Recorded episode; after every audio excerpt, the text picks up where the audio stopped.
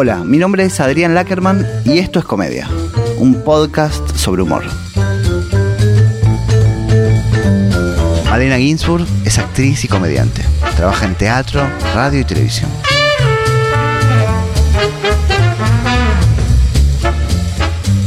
¿Te costó adaptarte al, humor de Basta? ¿De Basta de todo el programa que estás haciendo ahora? No, cero. Eh, me parece que lo que más me elogian y lo que más contenta estoy es que me dicen parece que estuvieses de toda la vida. Lo cual es creo que lo más lindo que, puede pasar porque porque no hay una incomodidad. Igual el otro día vino uno de los capos de la radio y me dice como bueno, eh, bien, bien, igual ya va a mejorar. Yo dije, uy, la puta madre. y me dice, no, no, igual no, no, está muy bien, la primera semana, tal vez medio dura. Y le digo, no, y también puede ser que pase que yo hoy siento que estoy súper bien o que estoy súper adaptada y lo escuche en seis meses y diga, uy, qué dura que estaba en marzo. Y no, y hoy no me cuenta, yo digo, el humor. Obviamente hay cosas que nos vamos entendiendo y nos vamos eh, conociendo al aire, por más que yo los conocía, nunca había laburado con ellos. Y digo, ellos digo más que nada Matías Martín y Diego Ripoll, que son los, tres que estamos todo el tiempo en la mesa juntos. Eh, y, y me divierto en serio, me divierto en serio, soy yo y creo que eso es, lo que lo hace más lindo. ¿Y te importa, en qué nivel te importa, digamos, lo que la respuesta de los oyentes y de, recién que nombrabas a un, a un, a un no sé, gerente. un gerente, algo de la radio, que, que cuando uno hace, trabaja de humor o en, o en un programa de radio, conduciendo, eh, son cosas que, importantes, digamos, las respuestas o, o los filtros o las autorizaciones o los apoyos para, para, para, hacer, para, para hacer lo que haces vos. No, que, los directivos de la radio estén contentos es fundamental para mi continuidad laboral y para pelear un sueldo. Eso sí, obviamente, yo quiero que... Básicamente quiero que todos me quieran, eh, que es imposible, pero por lo menos los... Te, te, ordenaría en primer... No, no, no, no sé si se puede ordenar. En primer lugar creo que mis compañeros, Creo que eso es lo más importante porque también es lo que va a dar la fluidez y el disfrute. Los oyentes me recontra importa, pero me recontra, obvio que yo sabía que iban, iban a matarme también por, por cómo se dio todo el final del año pasado en el programa y por incorporar una mujer y porque a, las, los oyentes, televidentes, al público fiel a algo, le cuesta mucho el cambio. Yo creo que a todos nos cuesta, pero lo, las redes hoy hacen que lo manifiesten de una manera absolutamente prejuiciosa también, porque si vos me escuchás, no sé, me das una semana, me das un mes, y decís, Malena es insoportable, bueno, está bien, será tu opinión, ok, tal vez te parezca insoportable, que mi risa es insoportable o lo que sea. Si antes de que yo empiece nunca me escuchaste, ya, eh, Malena, porque es la hija de... anda a cagar. Pero, pero trato de no leer todo eso. O sea, si me llegan, si me arroban, lo leo, porque leo lo que me arroban. Si no, no lo busco. No lo busco porque me es solo, solo dañino. Si me. el oyente que sale por teléfono, que no sé, para un juego, lo que sea, me, me, viene, o los que me cruzo por la calle, conocidos, desconocidos. Digo, tengo muchos amigos que escuchaban el programa antes y me dicen, está buenísimo tu incorporación y, están, como me dicen, el programa volvió a tener una cosa, ellos venían de un par de años muy duros, que ellos lo reconocen, no es que lo digo yo de donde eh, no, no, estaban felices, eh, no se divertían tanto, entonces lo que todos me rescatan es, se nota que se están divirtiendo de nuevo y eso es lo mejor que puede pasar. Y hay algo con lo que decías de la incorporación de una mujer en un espacio mm, que era de, varones en su totalidad y que mm, cambió el humor y cambió en, ese ámbito. No sé en qué notas vos que cambió el, humor en relación a, no sé, la revolución que hay con las mujeres. Eh, y lo ves en, en, la gente con la que haces teatro también, supongo. Y lo ves con los chicos de Basta de todo. ¿En qué lo notas eso, que cambiaron las cosas? No, yo creo que cambió un montón de cosas. Hay chistes que ya no se pueden hacer no porque no correspondan, un poco porque no corresponden. Hay una cosa políticamente correcta, obviamente, al aire que fuera del aire. A veces hacemos muchos chistes fuera del aire que no los podrías hacer cuando se enciende la luz de, de, aire. ¿Por qué no? Porque sabes que está mal, sabes qué es lo que no se dice, sabes que. Pero. Pero después hay un montón de chistes que ya no son graciosos. Realmente no son graciosos. eh, y que hasta molestan, hasta... Para mí, yo soy recontra feminista, no soy una feminista de, de panfleto, si querés, no soy de, de todo el tiempo salir y, militante en ese sentido, ¿no? Porque es muy difícil, viste, decís una palabra mal y ya es un quilombo. No, pero, sí hay, Digo, yo siento, el otro día hablamos, arrancó un, perdón, ¿eh? Arrancó un programa ahora con todas mujeres, ¿no? La culpa es de Colón, que está Dalia Goodman, Fermetili, Connie Ballarini, Nati Carulias y yo. Que lo hemos hecho cuatro programas el año pasado y ahora arrancamos que es por, por comedy y lo repite Telefe. Y hablábamos de una cosa, pues, no, no es un programa feminista en el sentido de, de consignas feministas eh, y, militantes, en ese, se entiende en el sentido que lo estoy diciendo, ¿no? Pero sí hablamos de minas que cagan, minas que quieren coger, minas que... Hablamos desde una cosa que antes eran temas para hombres. Y somos minas que queremos estar lindas y graciosas. Tampoco nos tenemos que afear para hacer chistes. O, entonces hay una cosa muy femenina Estamos todas vestidas lindas y bien y haciendo y siendo guarangas porque somos guarangas y yo digo chota o pija 28 veces por minuto porque yo hablo así en la vida, porque también obviamente lo, puedo exagerar para el aire, eh, porque Connie contó que cagó en una bolsa. Entonces, pero naturalmente, ni para hacernos las locas, ni, eh, ni, por, no sé, eso es también ser eh, feminista. Cuando haces un stand-up o un monólogo en el teatro, que se puede ser feminista sin eh, hablar del feminismo. Totalmente.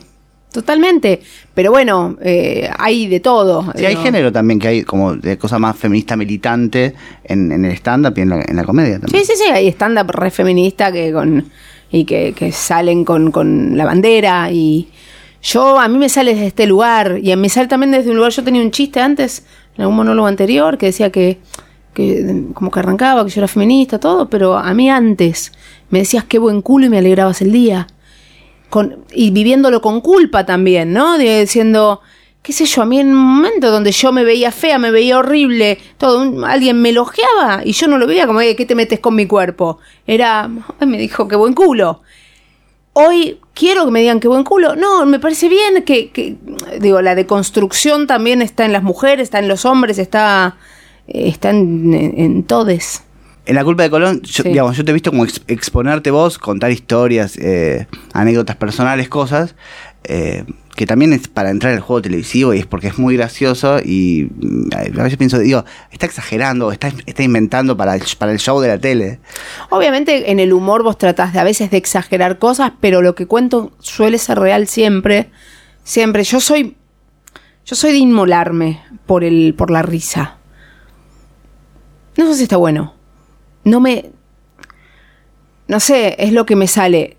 A veces siento que me debería preservar un poco más. De hecho, estoy en un replanteo eh, filosófico, sociológico, estandapero sobre qué quiero contar, de qué me río, cuánto me expongo, cuánto cuento de mí, cuánto me sirve, cuánto no.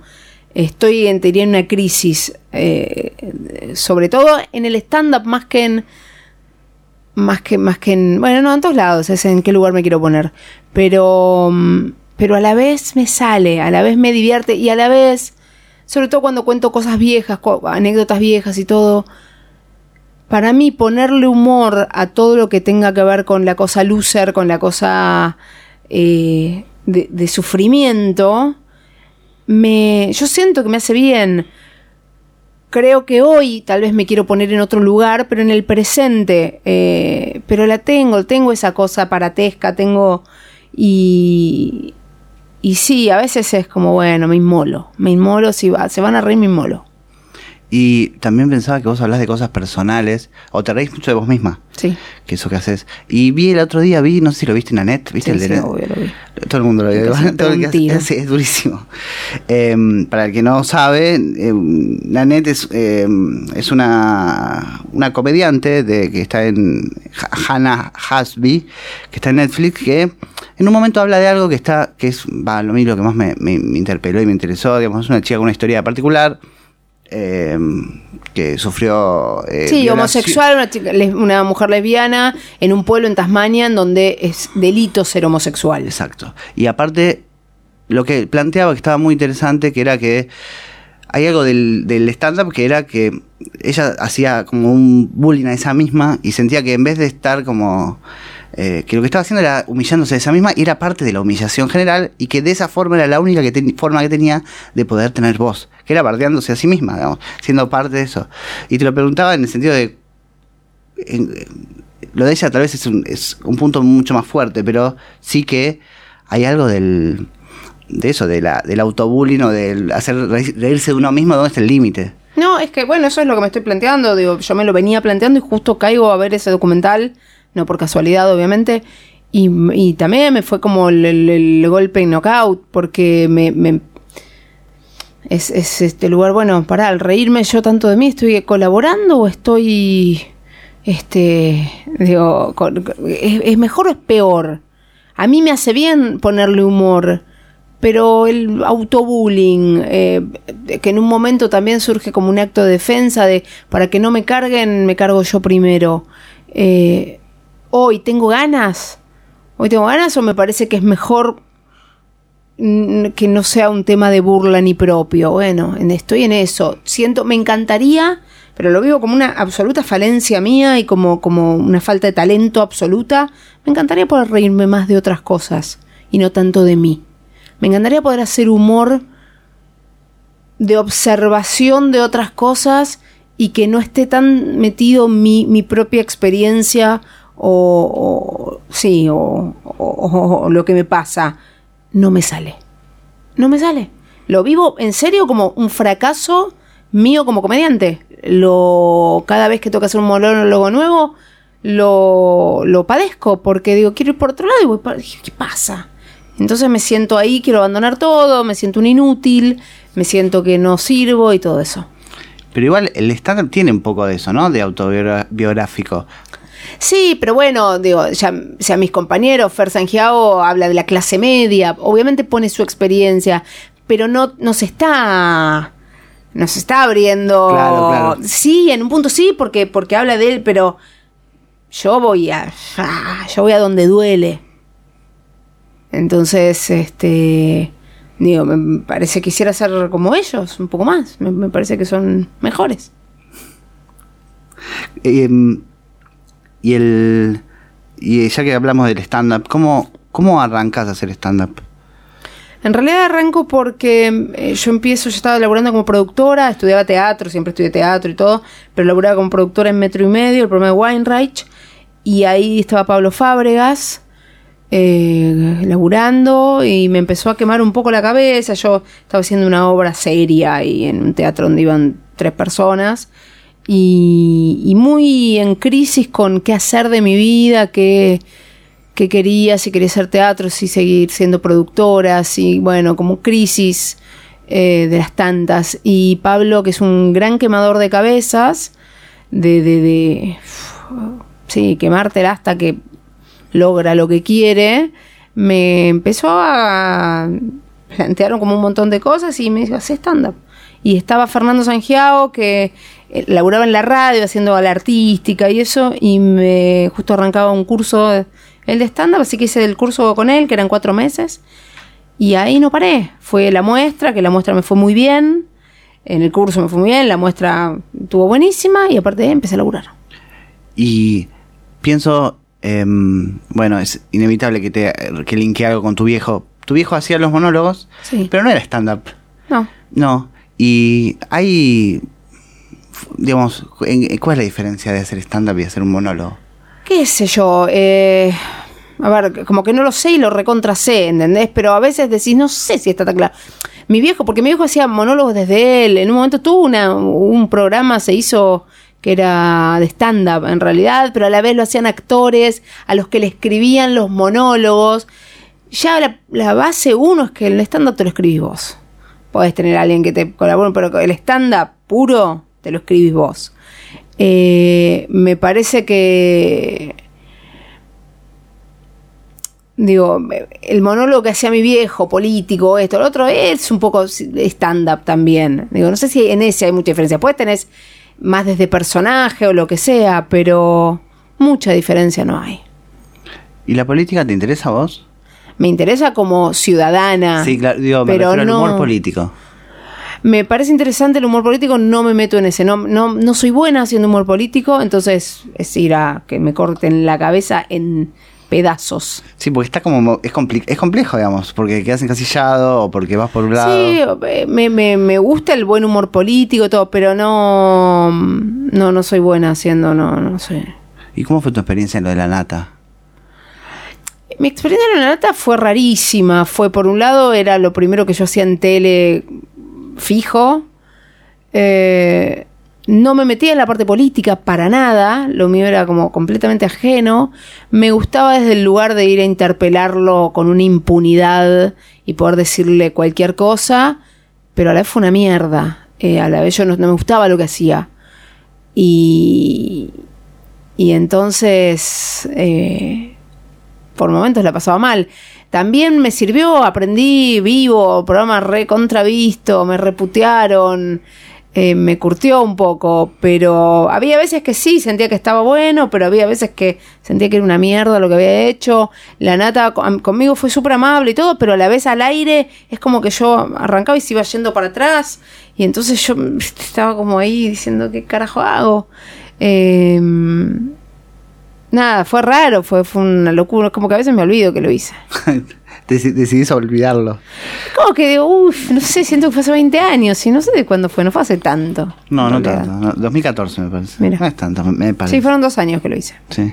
¿Y cambias el chip cuando vas? Porque pensaba también, eh, Morphy no tiene nada que ver con lo que hace en el teatro y con, o con la radio. Eh, y con lo que lo de lo, de la culpa de Colón hay un, hay un, cambias un chip en el sentido del tono. Sí, obvio, yo en Morphy no decía pija. Digo, no, rara, podía tener siempre como una cosa medio doble sentido a veces de, ir para ese lado, me divierte, pero no, sí, te adaptabas completamente. En el teatro tenés una impunidad enorme. En, en la radio igual soy re yo, en la radio, pero obvio esto que te decía, se apaga la luz y Tal vez mandas el chiste que no dijiste al aire, porque sabes que hoy también hay una, cosa de matarte porque digas lo que digas y el... Y, a ver, yo, yo creo que está bien estar atento, está bien, pero a veces el escrache es eh, tremendo en relación a lo que, al original. Eh, y, es violento. Eh, no sé, me sale la cheta de Nordelta. Sí, una pelotuda, sí. ¿Estamos todos de acuerdo? Sí. Casi matan a los hijos. Digo, hay como... ¿Entendés? Entonces, eh, yo a veces creo que, que, viste, hay que tener un cuidado por eso. Yo sé que no tengo, no, no soy, como que no me podrían acusar de cosas. Bueno, a mí me han acusado de antisemita. Pero eso ya, bueno, ese fue. ¿En serio? Sí. ¿Por qué? Eh, porque Garfunkel igual no importa. O sea, ah, bueno. sí, porque critiqué a Banucci. Y entonces te dijo que es buenísimo. Sí, para, a la Daya. O sea, no, no, es un nivel de, de pelotudez ya como que era, no se puede creer. Pero ¿cómo te ha denunciado antisemita? Denuncia a la Daya. Yo justo había viajado a, Perú, llego a Perú, prendo el celu y veo denuncia a la Daya por antisemitismo. ¿Pero cuál es el chiste? Yo había dicho, eh, justo estaba en Gran Hermano esta, y yo dije, uy, qué ganas de que Sofía Gala la cague a trompadas a Banucci. Nada, listo. Fue un tuit pelotudo, violencia. Era otro momento, qué sé yo. Uno tal vez hacía chistes con eso. Y, y entonces me escribe su marido Vos no, te, vos no puedes decir eso, estás incitando a la violencia. No, fue un chiste. No te puedes escudar en el humor. Tu padre no hubiera. Uy, oh, qué pelotudo que sos. Pero pará, ¿Noche judía? Se convirtió, ah, eh, Judith, vos Miriam. vos sos judía de mucho antes. Mucho más judía, sí, pero Miriam, creo que se llama, no sé con qué ah, nombre se puso, Miriam. Y nada, igual quedó en la nada esa denuncia. Obviamente quedó en la nada, pero, pero el nivel de estupidez humano es enorme genial. Igual me encantó eso. Sí, sí, yo ya que lo vivo como una, tipo, me, la cuelgo la medalla, ¿eh? Decir que no tengo ninguna carta, si no la cuelgo, te juro que hago un cuadrito. ¿Cambiaste tu material en el stand-up em, de acuerdo a tu mm, nivel de fama, digamos? ¿O de que sos más famosa, que te conoce más gente? No por eso, lo fui cambiando porque fui cambiando lo de lo que hablaba o tal vez ahora menciono cosas que me pasan por me pasan de que me llamen de una revista o lo que sea o esto, pero pero más por eso, no porque soy famosa o por sí creo que en redes sociales eh, puedo tener más cuidado. Antes me, igual también porque me empezó a aburrir hacerlo, creo, pero Twitter era un poco más impune, me parece. Eh, como, no sé, si podía estar viendo algo, tal vez criticaba más y ahora no. Pero, pero un poco porque sé que lo ve más gente y otro poco tampoco tengo, no me, no me surge, ¿eh? porque también empezás, me parece que, que uno es más consciente de que le voy a criticar, qué sé yo, viste, no me copa tampoco me critiquen a mí, entonces de verdad no me sale tanto. Y con Instagram hay muchos comediantes que usan Instagram como una plataforma de humor em, muy rentable para algunos, pero vos no la usas para eso. Pero yo creo que porque soy un quilombo. A mí me sale lo espontáneo, no me sale tanto lo armado. No soy buena, eh, creo. Digo, no tengo obligación tampoco, pero me, no, no, no, no, no, pero me encantaría Digo, yo igual creo que es lo que más me elogian dentro de, tal vez podría tener un millón de seguidores y, estoy con mis, no sé cuántos tengo, 400 mil, no sé, por ahí, pero digo, tal vez me iría mejor si hiciese esos videos porque se viralizarían más y generasen ese contenido que está buenísimo. Eh, a mí lo que me elogian mucho y creo que es mi fuerte es la espontaneidad. A mí me surge la historia, yo chivada como estoy ahora, te hago un eh, eso me divierte a mí más que el editado del video y todo armadito y con el remate y con el efectito de la letra que aparece. Oh, tu paciencia. Ah, te lo grabé, salí con un ojo todo corrido, el maquillaje, ah, ya fue, ya lo grabé. Me, me, pasa eso, lo mismo digo con los canjes, que eh, no te voy a armar la foto toda divina. Yo te. Eh, me mandaron un agua, vamos, la puta madre me sale eso. claro. Cuando, cuando escribís el, tu material, ¿lo chequeas con colegas, con amigos? Sí, eh, con mis compañeros de muchos, del teatro siempre. Eh, y después sí, más que nada con comediantes, con amigas comediantes también. Eh, en general siempre desde pedidos de desesperados de que esto es una mierda, ayúdame. Y sí, sí, pasarlo a público que no está acostumbrado al proceso creativo puede ser muy perjudicial porque no se van a reír y entonces puede llegar a sentir que es una mierda, pero creo que alguien que se dedica a eso entiende el proceso, entiende que el chiste lo terminas en el escenario, que el digo, como hay una cosa más de, bueno, se, entienden los pasos. ¿Y tenés em, referencias para ir a ver? No sé, a mí me pasa algunas cosas que estoy duros con estructuras y no sé, voy a voy a ver Seinfeld o, lugares donde yo sé que mm, me sirve para eso o no, tal vez no, no. No, me gusta mirar en general porque también me parece que sirve y mi, mi comediante, que bueno, es varón, no es mujer, mi comediante favorito es Louis C.K., por más que se haya masturbado delante de una chica, me, me fue como, no, no, Louis C.K., no, la puta madre. Eh, me ese humor, esa cosa un poco de humor negro, de viste, esa oscuridad me gusta a mí mucho. Eh, pero después sí, trato, me parece que cuando uno sobre todo está en proceso creativo, sirve ver, sirve ver otras comediantes y otros comediantes para nada, para nutrirte un poco. Uno puede seguir escuchando viendo películas de Woody Allen o viendo Luis C.K. Es la eterna discusión el artista y su obra. Eh, yo he tenido eh, discusiones con mujeres eh, muy feministas con respecto a Luis C.K., diciéndole, de todas las... A ver. con esto siempre me pueden matar las, feministas, pero digo,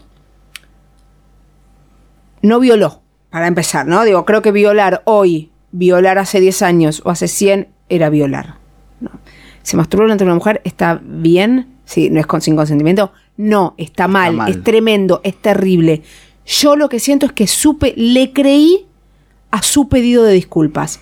Tal vez porque yo lo admiro y quiero creer, pero de, los pedidos de disculpas, de las justificaciones que escuché en otros artistas cuando los denunciaron y todo, que él, yo lo que leía era que él decía, eh, yo le pedí permiso, como que le pedí permiso, después me di cuenta que con el poder que yo ejercía sobre ella, ese permiso no tenía validez.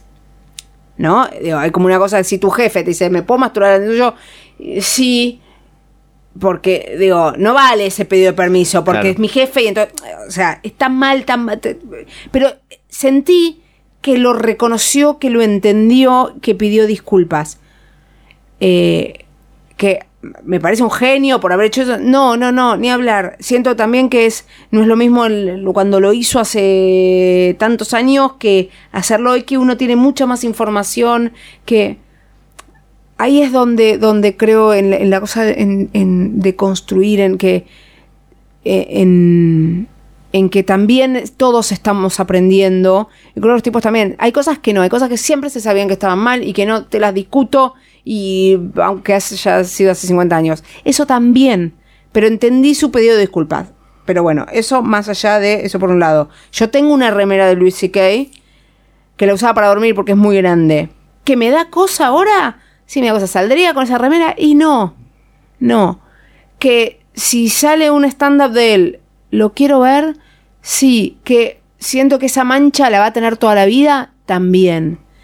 Eh, pero yo no lo dejo de, para mí lo, lo, que hizo a mí me parece genial, lo que hizo de, como humorista, ¿eh? me, parece me parece genial, me, me, divierte.